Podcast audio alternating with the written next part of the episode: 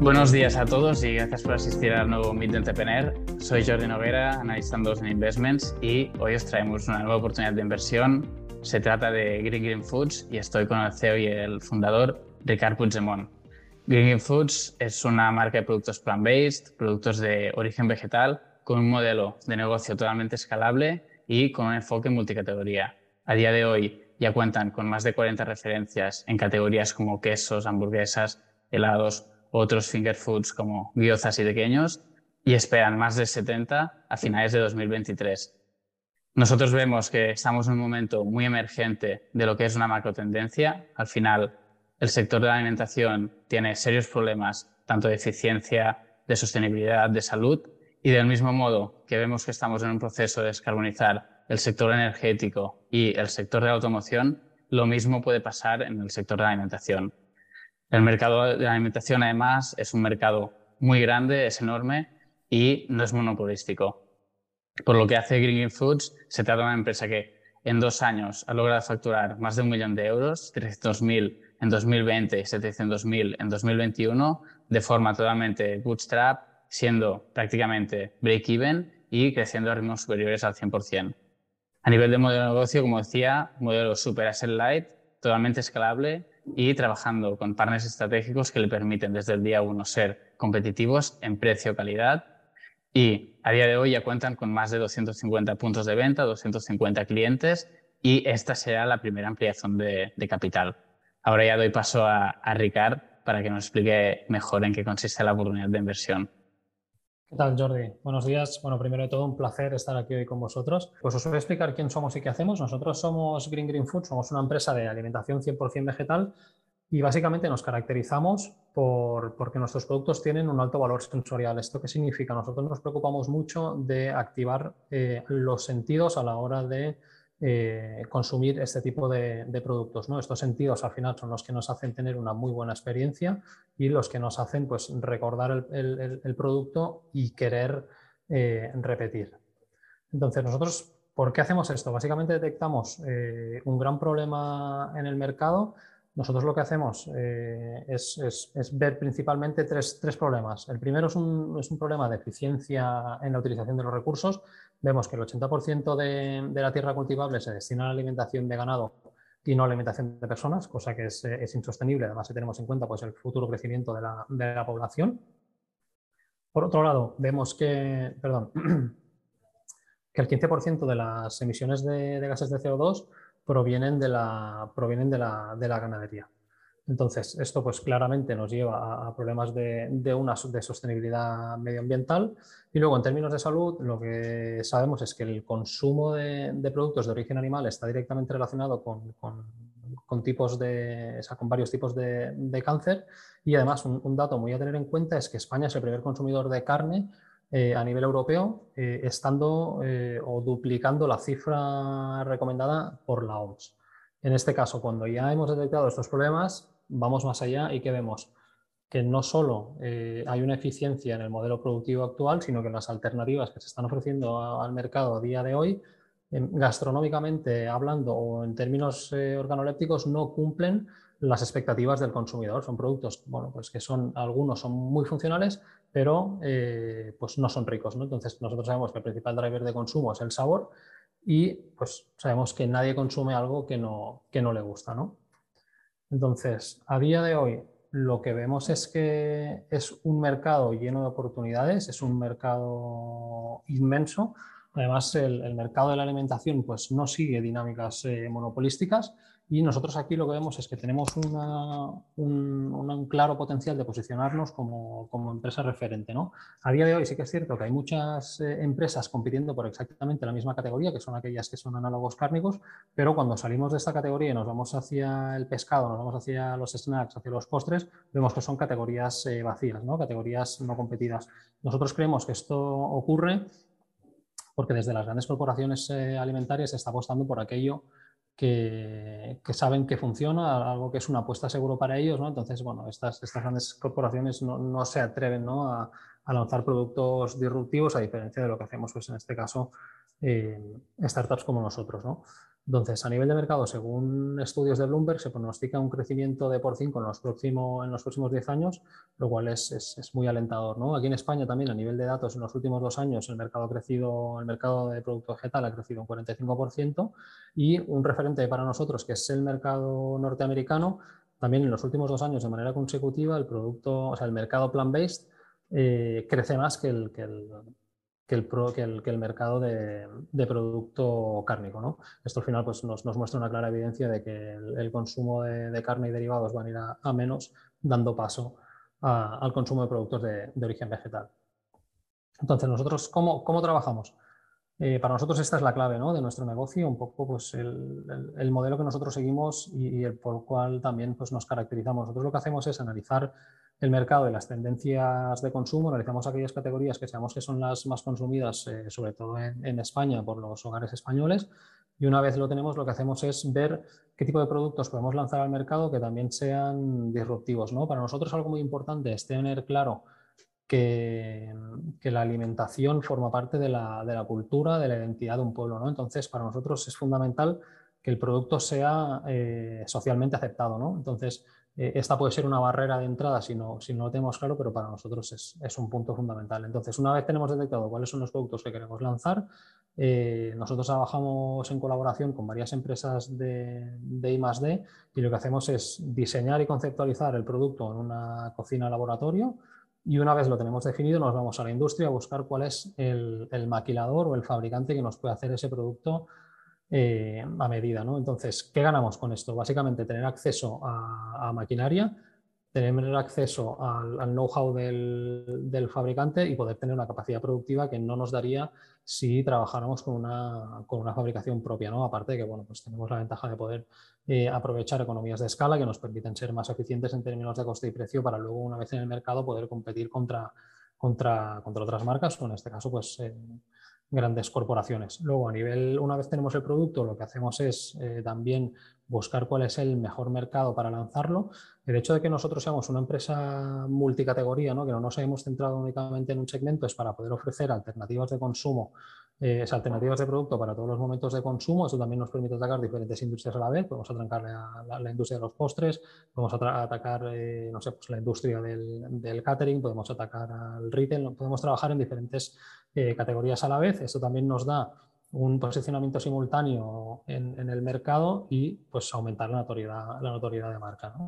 A día de hoy tenemos 45 referencias. Nosotros hemos apostado por, por productos que tengan alto valor sensorial, aparte de que tengan una recurrencia, una recurrencia de consumo. ¿no?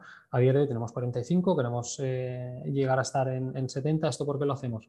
Como os decía antes, ahora vemos que se está compitiendo por una misma categoría, pero cuando salimos de ahí no hay tantos players. Entonces lo que queremos ser es eh, pioneros y referentes en estas categorías menos competidas para luego poder eh, volver con fuerza a, a, estas, a, estos nuevos segmentos de, mercado. Entonces, bueno, tenemos eh, categorías que van desde los entrantes a los postres, pasando por los quesos, y tenemos salchichas, tenemos eh, hamburguesas. ¿no? Entonces, cada uno de ellos está producido por un, por un fabricante especializado, lo que nos permite siempre tener la, mejor calidad de, producto. ¿Cómo hemos, llegado, ¿Cómo hemos llegado hasta aquí? Nosotros arrancamos en, en abril de 2020 el primer año logramos facturar 350.000 euros eh, y al año siguiente logramos hacer un, por dos ¿no? a nivel de, crecimiento. Todo eso lo hemos hecho eh, con financiación propia. No hemos, no hemos levantado capital externo hasta ahora. Nosotros, para nosotros ha sido muy importante también ser prudentes ¿no? y, cautos a la hora de, utilizar el, capital, algo que bueno, pues también para nosotros ha sido importante a la hora de validar tanto modelo de negocio como producto. Estamos trabajando ahora mismo ah, con, un con, un margen promedio de un 40% y aquí se nos abre una, oportunidad, ¿no? Como os comentaba, el, hecho de, trabajar con fabricantes industriales de gran volumen nos permite tener eh, escalabilidad, aprovechar economías de escala en cuanto, a, cuanto a producción, lo que significa que cuando vayamos a volúmenes de producción más altos eh, podremos mejorar nuestro rendimiento a nivel de costes. Entonces, estos dos primeros años estamos casi cerca de, break-even y para los próximos años lo que queremos es seguir teniendo eh, un crecimiento exponencial. ¿no? Este crecimiento, ¿por dónde pasa? Pasa por entrar en, la gran distribución a nivel nacional y pasa por dar el salto a nivel internacional. Para nosotros, replicar el modelo en otros países eh, es relativamente sencillo, eh, ya que, bueno, como somos propietarios y conocemos la, receta y el detalle de los productos, podemos replicar el modelo en otros países. Entonces, podemos producir de manera local y, como os comentaba antes, eh, adaptando los sabores a cada uno de los países a los que vamos y, bueno, ser más eficientes en términos productivos produciendo en, el país en el país de origen.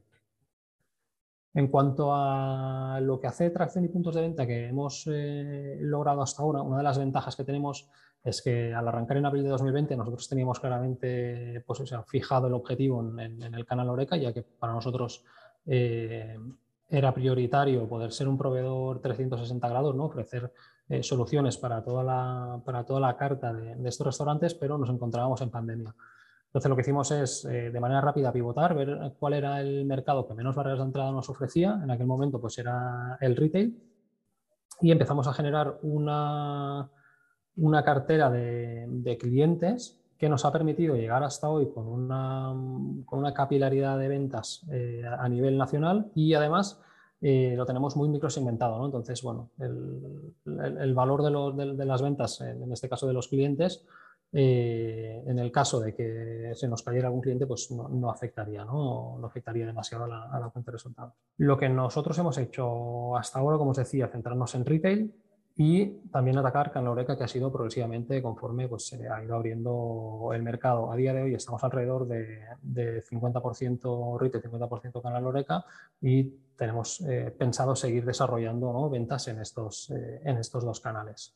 A nivel de crecimiento y desarrollo para los próximos años es seguir consolidando la empresa a nivel nacional, seguir apretando el modelo de desarrollo de, cliente en, los canales que ahora mismo tenemos abiertos, abrir nuevos canales de distribución como es eh, la distribución organizada y llegar a dar un salto a nivel internacional. Finalmente, hemos llegado hasta aquí gracias al poder eh, generar y crear un, equipo pues, altamente competitivo. En este caso, pues, pues yo soy el, CEO fundador, soy también en este caso el que se encarga más de la parte más operativa de desarrollo de producto.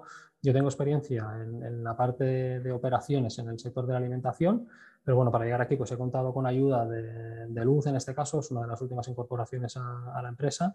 Ella es la responsable de I+.D. ahora mismo, la que se está encargando pues, de todo el desarrollo de producto y colaboración con, fabricantes y, proveedores de materia prima. Y por otro lado tenemos a María, que capitanea las ventas. Eh, en este caso, pues ella tiene, experiencia en, en la gran distribución y es la que nos ha ayudado un poco pues, a llegar hasta aquí. ¿no? Luego también tenemos eh, a otra persona que le da soporte ahí en ventas y tenemos a un equipo de cuatro personas en el área de marketing que para nosotros ha sido muy importante ¿no? el posicionamiento en, redes sociales y un poco cuál era la, la, la, visión que queríamos tener o la, imagen que queríamos eh, proyectar de la, de la empresa es vuestro modelo de negocio, lo que hace que sea invertible para, para, un venture capital es justo que es un modelo, como decía, totalmente escalable, todo lo que puede mermar la, la escalabilidad está externalizado. Entonces, me gustaría que nos explicaras un poco más con profundidad, con más detalle, eh, vuestro modelo de negocio. Perfecto. Sí, como te comentaba, nosotros al final lo que hacemos es trabajar con empresas especializadas en el I+.D. Lo tenemos externalizado porque para nosotros es, es, impensable ¿no? poder invertir, además con el modelo de crecimiento que hemos tenido, invertir en, en, en I+.D. propio o en fabricación propia. Entonces, en este caso, pues trabajamos con Indukern, ahora estamos a punto de, cerrar un acuerdo de colaboración con el CETIC Cita de La Rioja, que es un centro de desarrollo tecnológico. Luego también hemos entrado en, el venturing de, kilómetro cero, al cual tendremos acceso ¿no? a ciertas eh, corporaciones como Central Lechera Asturiana, etcétera, que también nos pueden ayudar en el I+.D. Entonces, para nosotros esto es, un punto clave, ¿no? De esta manera, el acuerdo que nosotros tenemos es, un desarrollo a, cambio de la compra de materias primas. Esto al final lo que nos permite es eh, ser muy eficientes y tener mucha flexibilidad en el desarrollo, podemos, bueno, como, hemos hecho hasta ahora, ¿no? hemos lanzado 45 productos en dos años, hemos tenido mucha agilidad y versatilidad en este sentido, ya que este modelo nos ha permitido ¿no? trabajar en paralelo el desarrollo de, varios productos y poder pues, tener una llegada mucho más rápida al mercado. Entonces, la, la, parte del fabricante para nosotros también es estratégica, ya que una vez tenemos prototipado ¿no? y testeado cuál es el producto que queremos lanzar, eh, desde fábrica muchas veces nos ayudan a desencallar problemas eh, más operativos. ¿no? Entonces, para nosotros, el poder contar con, el apoyo del fabricante y con el conocimiento, para nosotros es clave.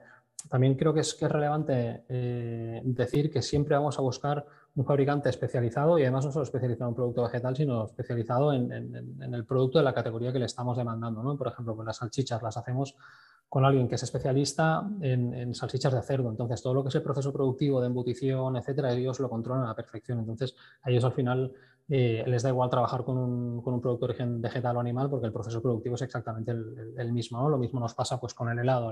Al, final, pues, las técnicas de elaboración, en este caso pues, es un producto artesanal, eh, es independiente cual sea el origen de la, materia prima. ¿no? Y como te decía, pues al final nos permite siempre eh, trabajar de la mano de los especialistas en, en este sentido. Y luego también algo interesante es que el hecho de trabajar con esta tipología de fabricante también nos permite estar preparados para, para poder hacer frente a futuras grandes demandas cuando vayamos escalando el, proyecto. ¿no? Hablando más de, vuestra propuesta de valor, lo, has explicado, ¿eh? pero tenéis un enfoque de multicategoría que desde mi punto de vista es algo que en el sector de alimentación no se ve tanto. Normalmente vemos empresas pues, que solo atacan una categoría, un tipo de producto, pero vosotros habéis decidido pues, este, un enfoque de multicategoría, trabajando con, con partners estratégicos. Entonces, nos gustaría entender también un poco más por qué os habéis decantado por este approach y qué ventajas tenéis respecto a otras empresas del sector, competidores comparables. Mira, yo te diría que aquí una de las ventajas que tenemos eh, es que por un lado el hecho de, ser multicategoría nos permite tener una llegada rápida a aquellas categorías que hoy en día no están competidas. Entonces, eh, también el llegar primero a según qué categorías nos ayuda a posicionarnos. Y luego yo creo que otro de los, de los secretos es que al final eh, lo que nos permite trabajar así es el externalizar la producción, eh, desarrollar buenos acuerdos de colaboración con fabricantes, ¿no? Al final es nosotros como, como si tuviéramos eh, nueve fábricas distintas, ¿no?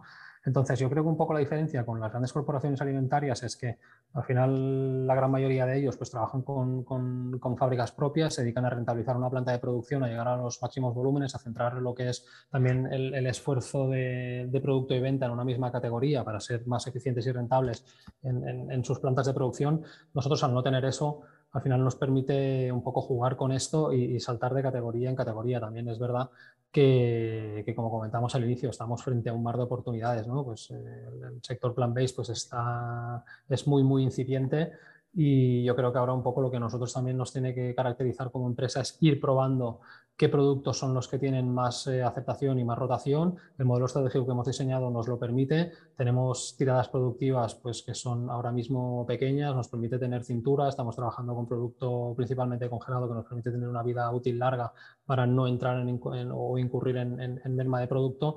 Entonces, bueno, esto al final nos ayuda a poder ir también cogiendo la temperatura de los diferentes segmentos que hay en el mercado y detectar cuáles son las, las necesidades y sobre todo las soluciones y por lo que se decanta en este caso el consumidor. Totalmente. Además, también, pues este, yo veo, ¿no? Que este enfoque multicategoría puede ser que pues una categoría encaje súper bien y pues en nada venda mucho más que las otras. Entonces hay, hay esta parte de, de opcionalidad, veo yo.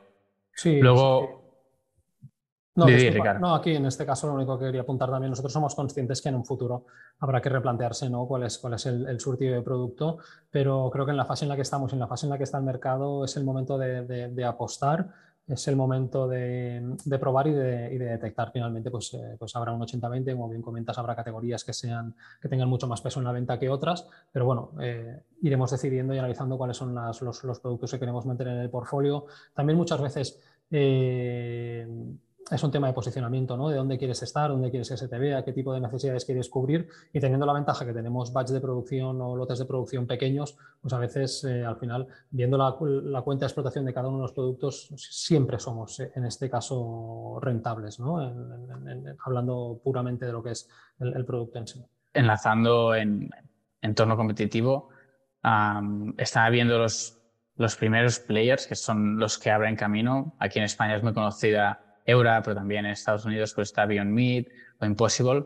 Entonces, si quieres hablarnos un poco más de, estos players que están abriendo camino, entorno competitivo y qué, os diferencia vosotros respecto a ellos. Sí, mira, yo en este caso te diría que para nosotros es, es una gran ventaja que ellos estén trabajando al final están haciendo muchísimo ruido, están ensanchando las categorías, ¿no? están, están un poco pues, eh, siendo aquellos pioneros eh, en, llegar a mercado y en enseñarle o demostrándole al consumidor que existen alternativas.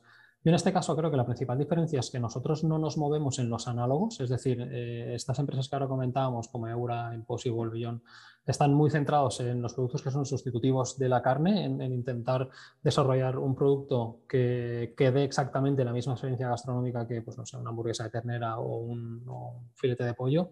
Eh, nosotros no vamos hacia ahí, ¿no? Para nosotros eh, somos o tenemos claro que la transición alimentaria no puede ser de golpe. Al final, esto es como aquel que intenta dejar de fumar o aquel que quiere hacer deportes. No, no, lo puedes hacer de 0 a 100 porque la barrera psicológica de hacerlo es, es, es, muy alta. Entonces, al final, nosotros lo que proponemos es un desenganche eh, paulatino. ¿no? ¿Por qué digo esto? Porque nosotros al final, en lugar de buscar un producto que sea análogo, que además una vez eh, tú desarrollas un producto análogo, siempre entramos en las comparativas, es decir, si se parece más o menos al pollo, si la textura es más o menos igual, nosotros lo que hacemos es hacer eh, productos vegetales que en sí mismos sean buenos, ¿no? es decir, pues hacemos una guioza. La guioza, pues el relleno que tú quieras elegir es el, es, el que va a ir dentro, ¿no? Entonces, o una croqueta, o en este caso, pues no sé, una tortilla o un, un table o un helado. ¿no? Al final nosotros no queremos eh, simplemente sustituir una cosa por la otra, sino ofrecer una alternativa que sea elegida porque el sabor es bueno y porque la experiencia es buena. Evidentemente, luego las, las, las consecuencias que tiene a nivel de impacto eh, nuestro producto pues, pues son evidentes y, al final pues estamos trabajando con productos que son eh, más eficientes a nivel de recursos, pero yo creo que aquí la principal diferenciación es no ir a buscar un producto sustitutivo, ¿no? porque al final también pues, tenemos que ver en qué punto nos encontramos. Estamos eh, ofreciéndole al consumidor o estas marcas les ofrecen al consumidor un producto que se quiere parecer a la carne, pero que no es carne, pero que quiere saber cómo la carne, pero que además es bastante más caro que la carne, ¿no? Entonces, yo creo que para el consumidor vegetariano, vegano o flexitariano están bien como alternativas, pero nos dejamos fuera de la ecuación a todo aquel que al final pues su principal motivo de consumo no es ni la sostenibilidad ni, ni, es la ética. Al final, pues es un tema de sabor, es un tema de precio, ¿no? Entonces, creo que entrar en este tipo de batallas es complejo y más en las fases, en las fases iniciales ¿no? de, de, de, modelo de consumo que están cambiando, pues puede ser difícil. Entonces, para nosotros, al final, lo que nos interesa es hablar de producto, hablar de producto bueno, intentar no caer en las, en las comparativas y simplemente pues, generar productos que en sí mismos sean, sean buenos. La siguiente pregunta es un poco respecto a vuestro go-to-market, que al final lo que vemos nosotros es que ha sido lo mejor que habéis hecho, porque en, en menos o en dos años habéis facturado, facturado más de un millón de euros, 300.000 en 2020, casi bueno, 700.000 en 2021 y como decías tú, ¿no? en un sector donde es bastante difícil de empezar. Entonces, explícanos un poco más sobre esto, de cómo habéis ganado estos 250 clientes, qué clientes también conocidos tenéis, que ya, ya lo has mostrado un poco en, las, en, en, la, en tu pitch. Y luego, pues esto, ¿cuál ha sido vuestra estrategia? En este caso, nosotros, al final, lo que es, como bien decías, el mercado de la alimentación es un mercado complejo, es un mercado difícil de hacerse un hueco. Nosotros lo que hemos hecho es también optar por trabajar como partners directamente con Eura, eh, pasar a ser su distribuidor para utilizarlo como, como, palanca de crecimiento. ¿no? Gracias a Eura pues, nos ha permitido abrir muchas puertas, sobre todo llegar a muchos clientes. Entonces, ellos, eh, que son marca referente, eh, nos ha permitido ¿no?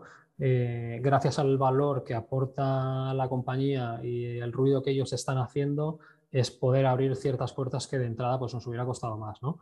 Entonces, eh, también es verdad que empezando por el canal especializado, es un tipo de comprador o de consumidor en este caso, pues que está mucho más concienciado, ¿no? que está, podríamos hablar de los early adopters, en los que ellos, pues esta primera fase de, de, ética y, sensibilidad sobre el producto ya la tienen, ya tienen, esto, ya tienen hecho este ejercicio y es lo que nos ha permitido tener una, una llegada rápida. ¿no? Yo creo que también algo que por nuestra parte fue inteligente es en pandemia, eh, de las pocas cosas que podíamos hacer era ir a comprar al supermercado y cocinar. ¿no? Entonces, nosotros intentamos atacar aquellas tiendas eh, especializadas, tiendas independientes, eh, intentando aportarles valor, un producto nuevo para poder también de esa manera que ese establecimiento pudiera atraer a clientes, ¿no? ofreciéndoles novedades. Eso es lo que también nos permitió posicionarnos. El hecho de haber pues, eh, podido trabajar con Macro pues, también nos ha dado mucha visibilidad en, cuanto a Oreca. Gracias también a estar en Macro España, pues hemos conseguido llegar a Austria con, con, con cinco referencias ¿no? de la mano de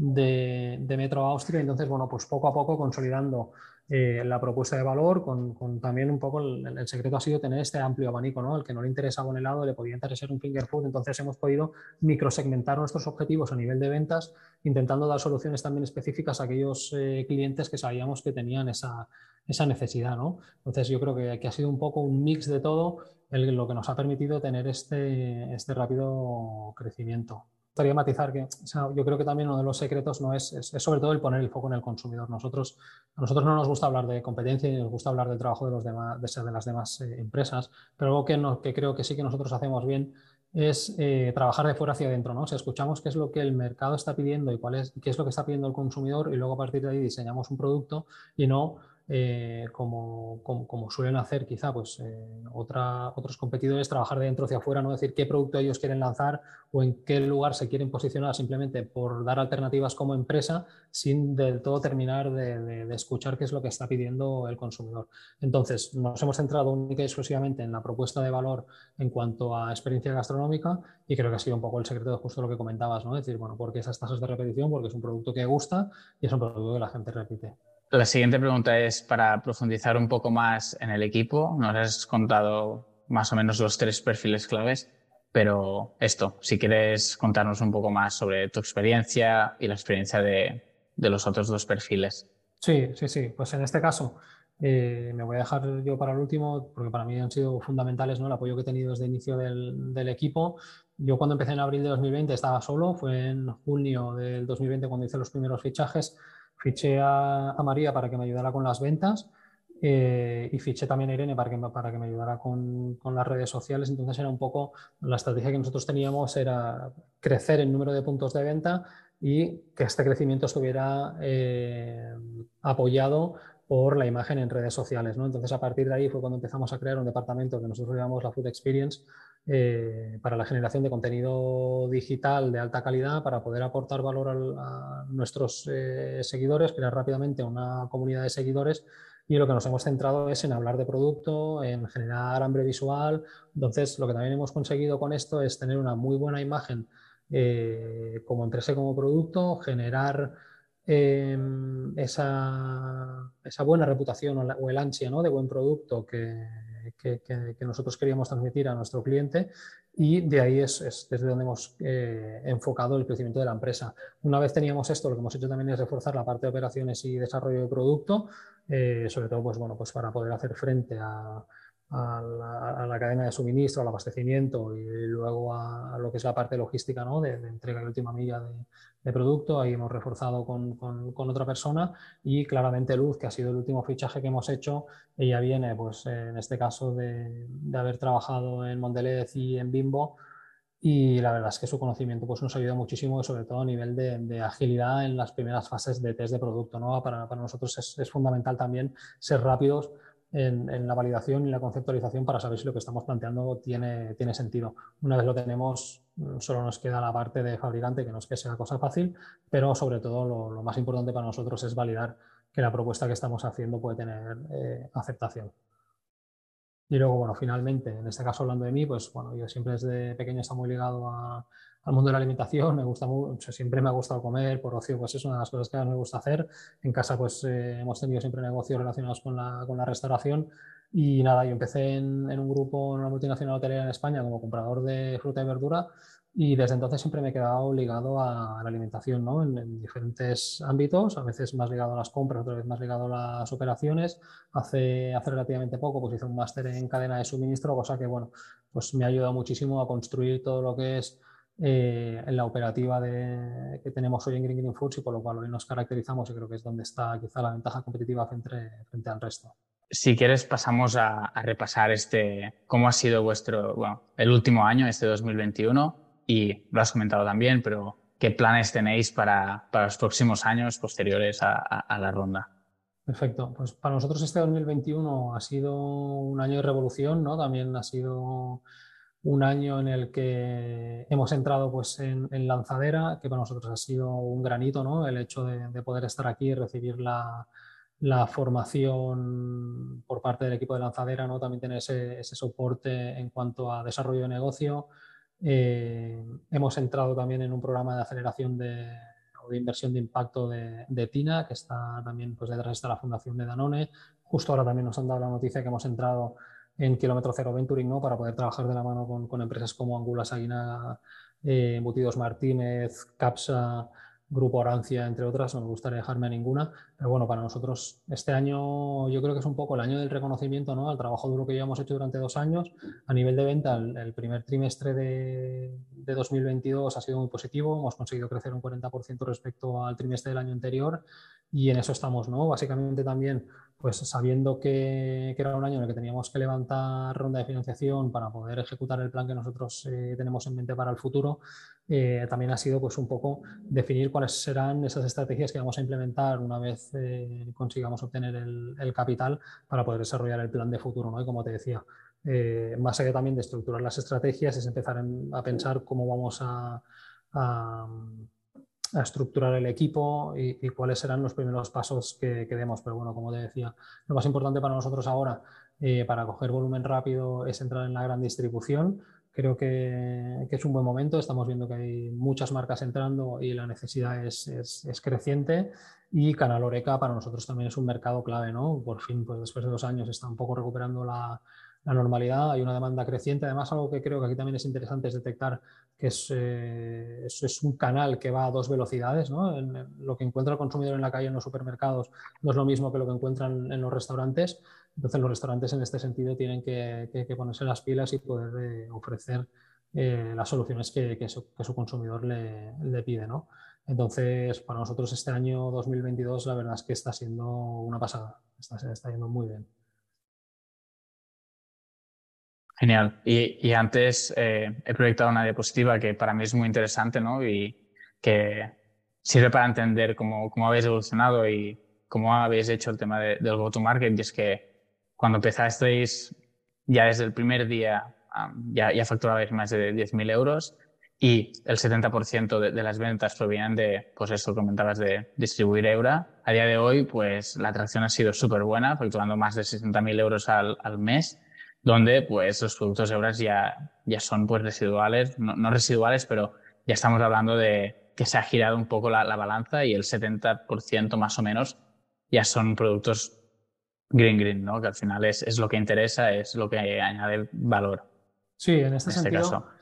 Sí, en este sentido nosotros lo que hemos hecho es poner todo el esfuerzo a nivel de comunicación y marketing en, nuestro propio producto. Eh, también es verdad que el, partnership con Eura para nosotros es estratégico, además, bueno, pues gracias a que ellos también pues, eh, tienen gran enfoque comercial, todo lo que es la parte comercial la desarrollan ellos para su producto. Nosotros un poco, pues en este sentido, no vamos de la mano, les proporcionamos información, soporte logístico, etcétera, pero todo lo que es el desarrollo de negocio viene más dado por, por su parte que no por, por, la nuestra. Nosotros lo que hacemos también es eso, ¿no? Es intentar pues eh, acompañar el, producto con alternativas de Green Green, bueno, pues que claramente al final pues son aceptadas, son necesarias y, y abrir mercado en este sentido, ¿no? También yo creo que aquí lo fundamental es eh, el hecho de tener este enfoque multisegmento o multicategoría nos permite trabajar, como decía al inicio, con diferentes eh, industrias a la vez. ¿no? Por ejemplo, con, a raíz del desarrollo del, queso crema, eh, hemos podido entrar en la industria pastelera para ofrecer una solución para aquellos que se dedican a, hacer pasteles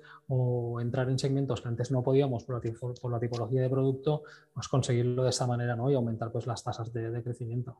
Si quieres, Ricard, pasamos a, entender un poco cuáles pueden ser las oportunidades de desinversión. La verdad que desde nuestro punto de vista son, claras y hay, muchas opciones.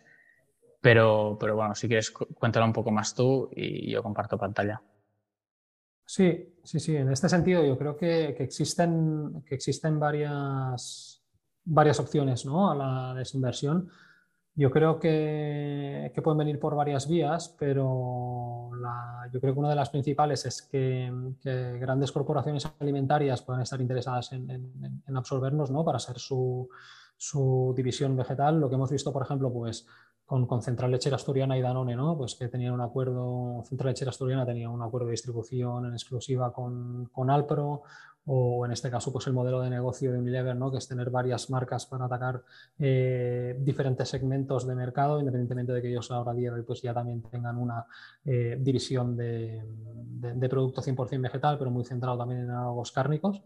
Y luego, por otro lado, creo que también es interesante eh, es el hecho de poder trabajar con, con, grandes marcas, ¿no? como en este caso pues Carrefour, Lidl o, incluso Mercadona, ¿no? para pasar a ser pues, una, eh, absorbidos por ellos y ser una de, de, sus líneas de negocio o de producto en este, en este caso. Entonces, bueno, yo creo que al final lo que, nos, lo que nos da esa oportunidad es tener esa agilidad en el desarrollo de producto, es estar generando una marca de valor. Esto creo que también es algo muy interesante porque como hemos visto hasta ahora en el mercado, eh, sí que es cierto que grandes fabricantes ¿no? lanzan una, eh, una marca de producto vegetal o una línea de producto vegetal, algunos han tenido que dar un paso atrás porque se han dado cuenta pues, que no es, no es, no es su negocio, otros se han quedado pues, en un punto intermedio, ¿no? haciendo un modelo híbrido, pues, en este caso hay alguna compañía que ha hecho embutidos y los hacía vegetales y ahora se han quedado atrás haciendo pues, un 50-50 entre carne y vegetal. Entonces, eh, lo que también se, dan cuenta es que más allá del producto necesitan una marca que les, que les ayude a generar valor con el consumidor, ¿no? Y aparte pues, que, el, que, el, discurso que ellos tienen y el, el, acercamiento que puedan tener al consumidor pues tenga, tenga sentido. Entonces yo creo que, estas pueden ser unas, unas buenas vías de, de, salida. Totalmente. Además, como, como, vemos aquí, ¿no? Hay tanto como empresas multimarca, que es una forma pues, de adquirir como I más D y al final el riesgo recompensa no, muchas veces no, no, les sale a cuenta, o supermercados que su core business no, no, es crear nuevos productos, o como ponemos aquí también, por players, ¿no? que es un momento súper emergente, veremos en el, en el, largo plazo, ¿no? pero podría ser que en una fase más de consolidar el sector haya bastante M&A. Al final es especular, pero son cosas que pueden pasar. Correcto. Vale, ya, Ricard, para, para terminar esta como hemos dicho, ¿no? Eh, será la primera ampliación de capital de, de Green Green Foods. Actualmente tú, tú tienes el 100% de, de, las acciones de, la compañía y se plantea una ronda total de 600.000 euros. Entonces, aquí ya, ya te pregunto de qué significa para, para ti o para Green Green Foods la, esta primera ronda y qué le dirías a un inversor para que se sume a, a vuestro proyecto. Mira, yo creo que, algo fundamental en este sentido para nosotros ha, sido poder demostrar primero que con nuestro capital propio éramos capaces de, generar un, negocio de tracción, eh, que tenemos la capacidad de ejecución y la prudencia suficiente como para, una vez levantemos capital, eh, poder crecer de manera inteligente. Básicamente lo que ahora necesitamos es, una ronda de financiación para poder seguir creciendo, ¿no? para, para, poner la siguiente marcha y poder eh, ganar velocidad. Y bueno, básicamente lo que le diría a un inversor es que ahora es el momento de entrar, es el momento de entrar en este mercado que está muy caliente. Eh, es un mercado con grandes oportunidades. Eh, yo creo que también es fundamental entender el, mercado de la alimentación, ¿no? lo que decíamos antes, no es, no es un mercado con dinámicas monopolistas, eh, monopolísticas. Entonces, en función de lo que busques, siempre hay un producto que se adapta a tu necesidad, a tu precio, a la calidad que estás buscando. ¿no? Hay, hay hueco para todos, sobre todo lo que prima, pues en este caso es el buen producto y nosotros podemos hacerlo gracias al modelo estratégico que, que tenemos. Pero bueno, en definitiva es eh, poder levantar capital para seguir creciendo y sobre todo de la misma manera que lo hemos hecho ahora. ¿no? A nosotros nos gusta llamarlo pues Smart Capital, siendo muy conscientes de que todo aquello que no se traduzca en un crecimiento para la empresa no, no se va a hacer. Ligando lo que decías tú, pues Green Green al final lo que ha demostrado sin duda es que tiene una capacidad de ejecución muy buena, con recursos propios ha, facturado más de un millón de euros en, dos años, de forma de lo que se dice en el sector de forma totalmente bootstrap. Y es lo que digo, es algo que tiene mucho mérito en este tipo de, sector y a día de hoy pues ya contáis con más de 250 clientes o puntos de venta, que esto pues demuestra que estáis diversificados a nivel de, ingresos y además pues que los productos están aceptados por, el mercado. A nivel de mercado, atacáis un mercado que es súper grande, como decías también, sector de alimentación, además de ser de los más grandes también, pueden existir muchos players en función de calidad, producto, precio. Y creemos que nos encontramos en un momento súper emergente de lo que puede ser un cambio en el sector a un, a un sector más, más sostenible. ¿no? Al final la, tiene serios problemas de sostenibilidad, salud y eficiencia, como decíamos, y la penetración de productos plant-based aquí en España o sobre todo en el sur de Europa todavía es, es baja. ¿no? Estamos hablando que 10-15% de los hogares en España compran productos de origen vegetal, plant-based, mientras que en, en, UK ya es um, porcentajes superiores al 70%, ¿no? Entonces, sin duda creemos que es un, un sector y un mercado interesante para los próximos años, ya por, por lo comentado. A nivel de propuesta de valor, es, es el enfoque multicategoría de entrada, pues puede parecer algo contrario a lo que existe a día de hoy en el, en el sector, pero trabajar con empresas especializadas en, en cada categoría, además esto, el, vuestro modelo de negocio de trabajar con, con, partners y que todo sea de origen vegetal, pues os permite este, este enfoque multicategoría y además de esto, pues te permite ser un, un mejor proveedor y tener tickets por cliente, tickets medios por clientes, pues más elevados que, que la competencia que muchas veces pues te permite pues tener mejores condiciones, mejores márgenes y demás. A nivel de modelo de negocio, lo que lo hace invertible por un venture capital es que sea un modelo de negocio asset light, es totalmente escalable, altos retornos sobre el capital invertido y el hecho de trabajar con socios especializados os permite desde el primer día ser competitivos en calidad, precio y demás. Entonces, el partnership también que tenéis con laboratorios Inducare para el IMSD también creemos que es una ventaja competitiva respecto a otros players ¿no? que, que, que se encuentran en, en, fases iniciales y a nivel de fundamentales es esto.